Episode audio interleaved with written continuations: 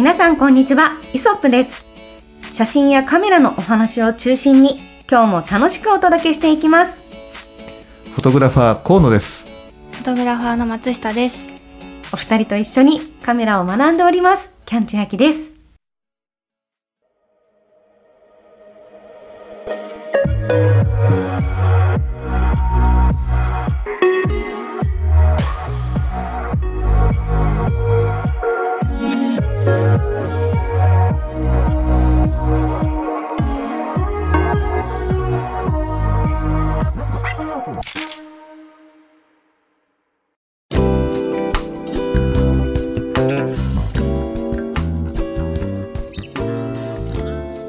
皆さん、毎日暑いですが、無事で過ごしてますか？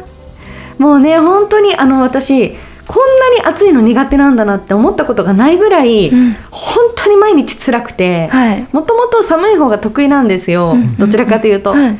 だから本当毎日ねなんかゆでだこみたいになりながら なんかぐにぐに生活をしているんですけど、うんはい。いや河野さん松下さん、熱中症とか、ん大丈夫ですか？本当この暑さでいやもう私はすぐへばる方なので、一緒だ、最近のなここ最近本当に暑さがうん、尋常じゃないですよね。いやだっておかしいですもんね外歩いてたらなんか、うん。なんていうの空気感も止まってるし、うんうんうんうん。暑さっていうよりもなんか熱風がこう体の周りにまとわりついているみたいな感じ、そうだよね。本当に。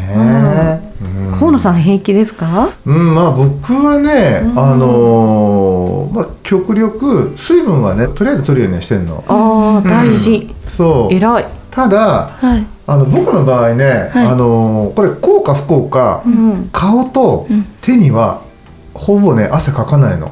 えー、めちゃめちゃカメラマン向きのまあ体質ねになんかミュータント化されている、そう。これ毎年松下君とかもネタにするんだけど本当ね俺お面が良かったらね役者に向いてると思うのよ。動乱落ちないでしょ？確かにうん。汗かかないって大事って言いますよね。ね。なんだけど、まああのねそあのそそうそうでもないので、まあ、こうやってね カメラでね、うん、すごいわかりますよ。体質って大事だなと思ってて、うん。例えばえっと、マッサージ師さんは手が温かい方がいいとかお寿司職人さんは手が冷たい方がいいとか言うじゃないですか。それってもう自分の体質とたまたま選んだ職業とか目指してるものが合うか合わないかってすごいある気がするので、うん。あ河野さんはそういう意味で、うん。もうカメラマンになるべくしてね。なってるなと思います。ただね腕とか、背中とか要するにあの首から下、うん。めちゃめちゃ汗かいてんの。あそうなんですね、じゃあ撮影現場とかでも、うん。結構もうそ涼しげに見えながらももうなんかめちゃめちゃそう。なんかこの腕とかこうねあの、うん汗が滴る感じっていう。うん。なんだけどこの手のひらは、うん、さらっとしてるっていうねすごいですね。本、当に。まあ本当そうだよね。そうですね。うん。でも現場とかでも松下さん、はいちゃんと河野さんにお水あお水飲んでるかなとか見たりするんですか？あもう私が喉乾いてる時は河野さんに確認します。そう。彼女は自分が飲みたい時に「あれ？コラさんお水大丈夫ですか?」とかっつってねああこれは俺じゃねえなっていうね。いやいやいやいいやそこはそうじゃないです。同じ基準を、そうですそうです。取るって大事ですよね,、ねえ。うん。まあねところでまあそんな感じでキャンちゃん自身はね、まあなんかどあのなんていうの？熱中対策とかってどんな感じでやってるの？いや私もでも水分めちゃめちゃ取るようにしてるんですけど、うんうん。なんかまあポットにもお茶を入れてうん。持ち歩いて冷たいお茶？すぐ飲めるようにしたりとか、うんまあでも一番いいのはあんま外に出ないようにしそうだよね。てるかもな、なんか昼間ははい。ちょっと40度とか超えてしまってると、うん。あの外に出る暑さではないなって感じるんですよ、うん。だからお仕事でそのロケとかだとうんもう出ざるを得ない状況もあると思うので、うん。タフだなってあのお二人ともタフだなって思います。ど僕らもね、うん。もう必要に迫られてよ。だからなるべく、あの今はまあ時期的なねこともあって、うん。あの外出控えるようにはしてるんだけど、はい。とは言ってもねなんかこうどうしても出なきゃいけないこととかがまあ多々あるんで僕ら本当人と対面しないと、うん。ね、あの仕事として成立しないことがほとんどなんでそうですね。ううんん、だからまあねたあの本当に必要に応じて最最小限に抑えながら、うん。今今年は出てる感じ。ね。うん。でもモデルさんとかもそれこそ倒れられたらもう大変だから、うん。結構気使いますよね、うん。そういうのそうですね。お外のロケとかね、熱中症って本当に危ないって言いますもんね、うん。来る時ね急にとかっていうね。そうだからみたいあれ我慢しちゃいけないみたいねやっぱね。でも我慢しないってそもそもって思いませんか？そうですよね。もう外に出ることさえ一つの我慢なんだけど。確かに。言えてるね。ね、うん。だから限界がわからないですよね、ううん本当そうだわ。ねすごいよ。でどうなの？キャンちゃんがその、まあ、熱中症対策と含めて、まあ、タレントサイドというか、まあ、モデル側としてねその日焼け、うん。これもず、ね、大きな悩み。あそういう意味で言うと松下君とキャンちゃんそうだね。そう。あ私も入れてていただいていいですか、まあただねあの申し訳ないんだけどこのねカメラ助手助手っていうかねあの、アシスタントの方はなかなかね日焼け対策ができないのがね、うん。あのー顔になんかその日焼け止めクリームとか塗ってたりとかするとやっぱカメラについちゃったりもするし、はい。えーじゃあ禁止なんですか？日焼け止めクリームが。まあ僕もそうなんだけどまあほぼ素焼きよ、いやいやいや体に良くない。心配。うん、だから、まあ、やもしやれるとすれば、事前に日焼け止めクリームを塗っておいた上で例えば表面とかあの手のあのひ平とかだったら塗っておいてその後手のひあのん手のひらっていう手の甲か。甲はい。甲手の甲は塗れるけど、ん。あのこの手のひらっていうか表面の方はやっぱりこうねそうですよね、うん確かに滑ったりとかしても危ないし塗るとはいなんかこうね、あのそうそうそうそう。クリームがついちゃうといけないですもんねカメラにね。まあそういうのがあるからねなかなか大変だろうなとか思うんだけどケンちゃんとかどうしてる、私もそうですね。まあそうですね、うん。というか多分女性の方は特に多いと思うんですけど、はい。朝こうメイクする時にまず日焼け止め塗って、外出る前にあのもうポンプの日焼け止め置いといて、もう全身うん。一回塗りますね、あうん、やっぱそれぐらいしないとまずまあ、うん、さいほら以前はこう日焼けをしないためみたいなことだったと思うんですけど最近はやっぱりこうあの直射日光危険って言われてるじゃないですか。やっぱり、はいあの太陽の光浴びせるのぎるのよくないって言われてるので、まあちょっとそういう意味でも気は使ってますね、ただあんま外出ないから、うん。もうたまには逆にあの私ビタミン D 欠乏症って言われたことあって。そうビタミン D っていうのを太陽を浴びると生成されるんですよ、はい。あとはまあキノコとかからもせ、うんうんうん。あのせ摂取できるんですけど、はい。だから日光に浴びなすぎていてあのビタミン D が足りてないって言われたことがあります。あう。ん。なのである程度多少やっぱり、まあ、手のひらとかに日光を当てるっていうのとかはいいみたいですよ。うん。ーううんん手のひらにもいいんですね。手のひらでもいいみたいです。まあ、一番ほら日焼けしてもあんま気にならないとこうんろ確かに。ですね。なるほど。と聞いたことがありますよ。う。ん。松下君どう、はい。私は手のひらどころか手の甲私あの真夏でも長袖長ズボンなんですよ、それは何のためにですか？日焼け日焼けできないから。も防止したいというところもありまして、はい。で帽子かぶってマスクしてるんで基本的にそんなに日には焼けないんですけど手の甲だけ毎年真っ黒にどんどんなっていってそうですよね。今徐々に来てるんですけど確かにちょっと手 あの手のひらというか甲の先のあたりから黒くなってる。そうそうなんですよ。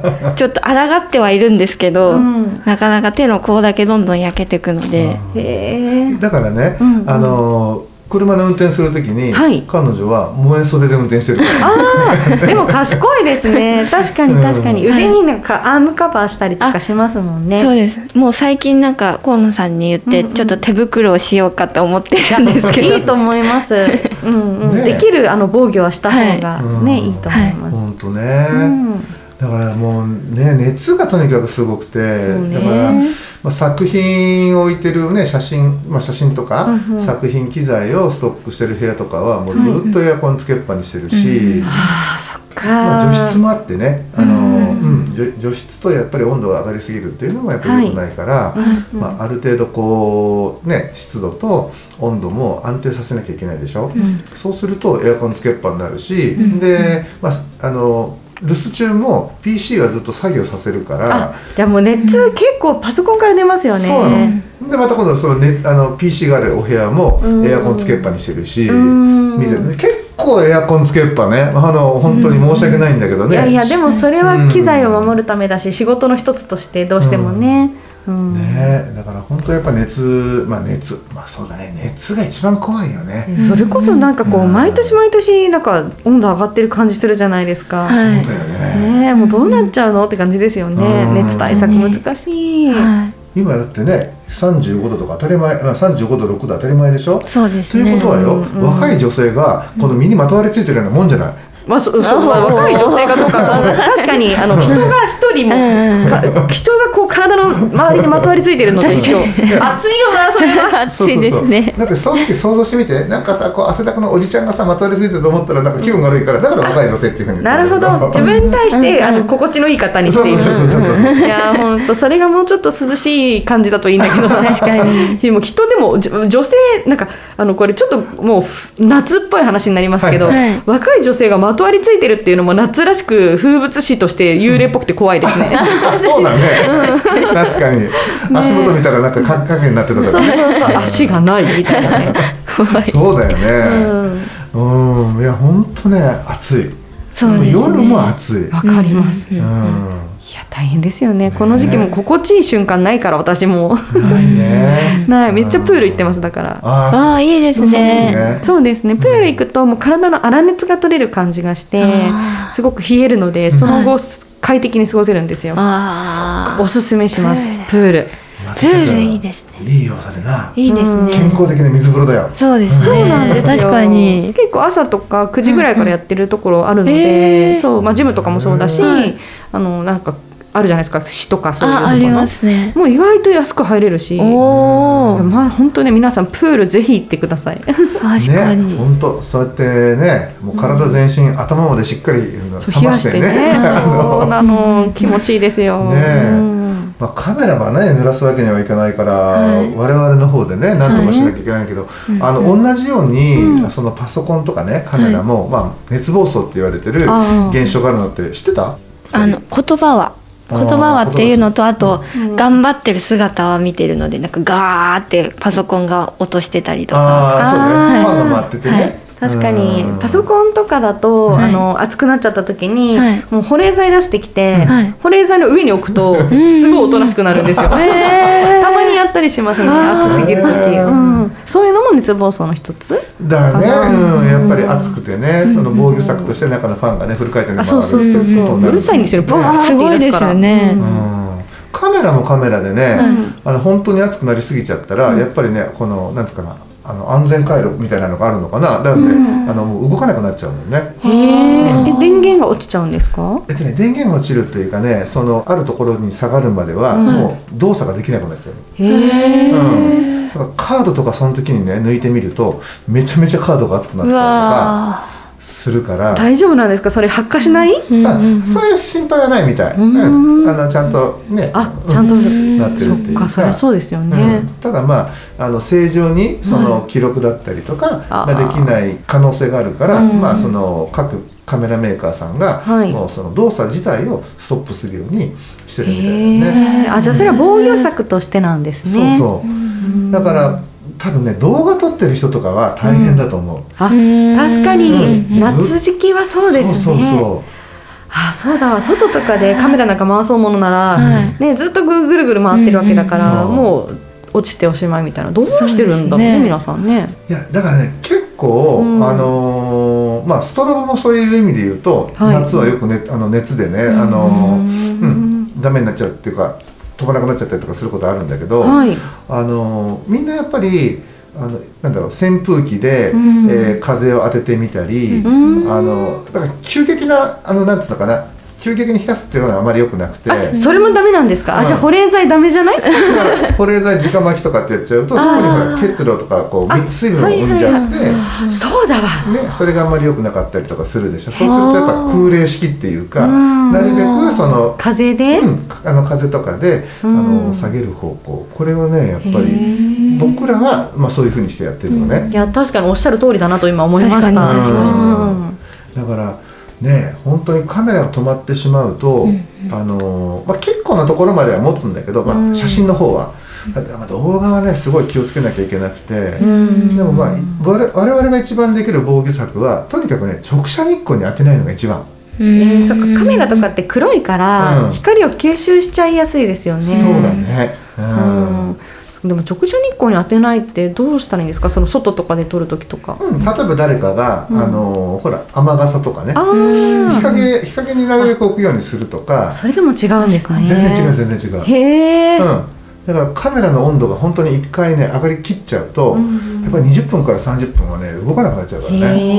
うん、あだから動画の人なんかはやっぱりね、うん。予備のカメラを何台か持っておいてそのの止まったら交換するとかっていうのをあの夏はやられる方もねいたりとかする。うわそれはもうなんか見てる方からしたらわからない苦労がたくさんありそうですね。ね。ううん。だから本当ねやっぱね、まあ、熱暴走だと思うんだけどねそういう、はい。もう動かなくなっちゃうこと自体が、だからまあそうならないようにね皆さんも、うん。そのほらやっぱりほらアマチュアさん含めてねカメラを持ち出して、うん。えー炎天下にポーンとか置いとくと、うんもう直射当たったらどんどんねそのカメラ自体の,、うん。あの温度が上がっていっちゃってね、うん撮れなくなっちゃったことがあるから、はい。で特にほらね、さ例えば撮影会あの個人撮影なんかはうん1時間ねおいくらとかっていう形であ確かに。あのオはいーダーするっていうかチャートするわけでしょ？そうだ。だからその間のね20分止まっちゃったりとかするとシャレにならないじゃないいやーなんか本当にあお金がってなっちゃいますよね。ねうん。せっかくこうねいいもの撮ろうと思ってやってうんるのにねカメラ自体がってことがあり得るからね、ううん。んだから本当になるべくね日陰に置いとくっていうことと、はい。でまあ間接的に例えばねあその保冷剤とかがやっぱり僕はいいと思うの。だから一番なんかいいのは、なんかクーラーバッグみたいなね、うん。あるじゃない、うん。あれに、あれの底の方にあのよくほら繰り返し使えるっていうリキッドタイプのね、うんあのえー、とそういうものをはい。ちょっと置いてでその上にタオルを何枚かあの重ねて置いてあげるあと置いたりとかするとねあ確かに。そこまでこう急激なうんあの変化にはならないと思うし、んで今度それをその中に入れる時もカメラ自体を一回こうビニール袋に包んでから入れてあげたりとかすると、直にこの冷たい冷気が当たるわけじゃないから、はい。空気がねまたクッションのねあはい。の役割をするでしょ、うんうんううん。ん。だからちょっとそういうこととかはねやってあげてもいいのかな確かに。だからそう考えたらやっぱフィルムカメラって優秀だったんだなとか思うよ。あ熱暴走ないんですか？フィルムカメラ？あ？そっか。マニュアルほぼ止まんないからね。えすごくない？確かに確かに。あの頃ねあのやっぱあそうねむ昔昔話になっちゃうんだけど、そんなに熱で止まるってことはね。なかったね今みたいに、うあ。ん、だ。ってただパチャンってこうさシャッターが切れると、グリッとさこうフィルム巻くだけのきあうん。のしか電気使ってないからね、うん。うん。機械ってやっぱすごいんだねそう考えるとでもカメラ普通のデジタルカメラも機械か。えーうん。何なんだろう。すごくないですか、う。んアナログって。その中にこうそうそうそう。アナログってすごいのよ。だから,、うん。だからデジタルだとその中に CPU があったりとか半導体みたいなとか半導体みたいなのがあったりとかねあと記録するメディアなんかにね。なんかもこう全部そういったものの塊みたいなもんじゃない、うん。うん。であとほらモニターもね、はい。あの熱を当然持つだろうし、うん。だから本当発熱体がいっぱいあるね、うん。あの今のデジタルのそのカメラと、はい。当時のね本当に機械的なこう動うんあの動きしかしない、うん。アナログ的なねカメラっていうとやっぱそっちの方がね、ーうんいいのかなとかっていうふうにねちょっと改めてね、うん。うんなんかこういうことを考えていくと、うんあアナログもなかなか捨てたもんじゃないんだなっていうね。そうですね、夏はいいかもしれないですね。夏逆にね、うん。うん、フィルムでねうん撮ったりとか、フィルム自体は、うんある程度の熱には耐えられるものなんですか？フィルムもでもまあ言っても、うん。あれもなんかねそのでも45度とかぐらいだったら、までだったら持つんじゃないかな、うん。まああんまり長くそれこそ保管するとかじゃないわけですからってことですよね、そう。入れて使い終わったらまたうん。ね、いい環境に置いてあげるみたいなことで使えばいいのかな、でただねマイナス何十度とかになると、うんはい。簡単にねあの紙くずみたいにちぎれるらしくて。へえ凍っちゃうからだ。そう。冷たいとね。だから冷たい方が確かねフィルムはダメだったみたいで。へでなんかその巻き上げる時もすっごいゆっくり時間をかけてなんかこうなんかモータードライブなんか使った瞬間い一緒にしてちぎれるらしいけどね。じゃあなん聞いたことあかる。なんかそれで考えるとかつて南極とか北極の写真を残した人とかうん。すごいんじゃないすですかごいですね。うん。うん。とかね逆にすごい暑いところでなんか写真を残したかつての写真家の皆さんとかってあなんかちょっとすごいんだろうなとそう。思っちゃう。思うよそれは。ううん。ん。まあね本当ねもう世の中もう最近見回すとね、はい。携帯だってなんか下手するとなんかすごい熱くなったりしない、うん。なんかあんまり暑すぎるとはい動かなく普通になりますよなりますね。うん、携帯も。あれも熱暴走だったんですね。の一種じゃないかな、うん、そんな気がします。本当夏になるとこうなんか動き鈍くなるよねなんかうん。変にね、しますね。反応がね、はい。うん、だからまあ本当にね人間含めて機械もね、はい。あの熱中症はねやっぱりはい。対策していかなきゃいけないのかなっていうふうにね、はい。うん、あの心に思っているところでございます。はい。すごいいろんなちょっとした豆知識が聞けて嬉しかった。役立ちます。ね、うん、なので皆さんも本当カメラ本当にカメラは直射に当てないだけでもね、うんうん。本当に全然変わってくるし、まあ、特に動画を撮ってらっしゃる方はね、まあ、もうその辺随分心得ててね自分たちであのセルフケアしてらっしゃるんでしょうけれども、まあ、写真撮ってるねあの僕もね写真撮ってて1回かな2回かななんか泊まったことあるのよ。うん、なんかずーっとその炎天下のところでなんか撮影しててだからまあそういった経験は全くないわけじゃないんであの止まっちゃったらなかなかねあの、うん。動くまでに時間かかるなっていう、うん、印象があるんで、まあ、随分前の話なんだけどね、それは。なのでまあ皆さんのねカメラも、えー止まることがないように、えー熱対策、はい。ねえーこれを十分に行って日陰にとにかくねあの荷物機材を入れるようにして、はい。えー真夏のね暴走を防ぐというふうな、えー形でねあのこの暑いなあの夏を乗り切っていただきたいと思います。はい。はい、今日はねちょっとこうさっくりと短い時間でしたけどもねあまりこうね熱く語る前にクールに終わろうかと思います。はい、はいということで、えー今週は、えー熱暴走についてお話をしました、えーご視聴ありがとうございました。ありがとうございました。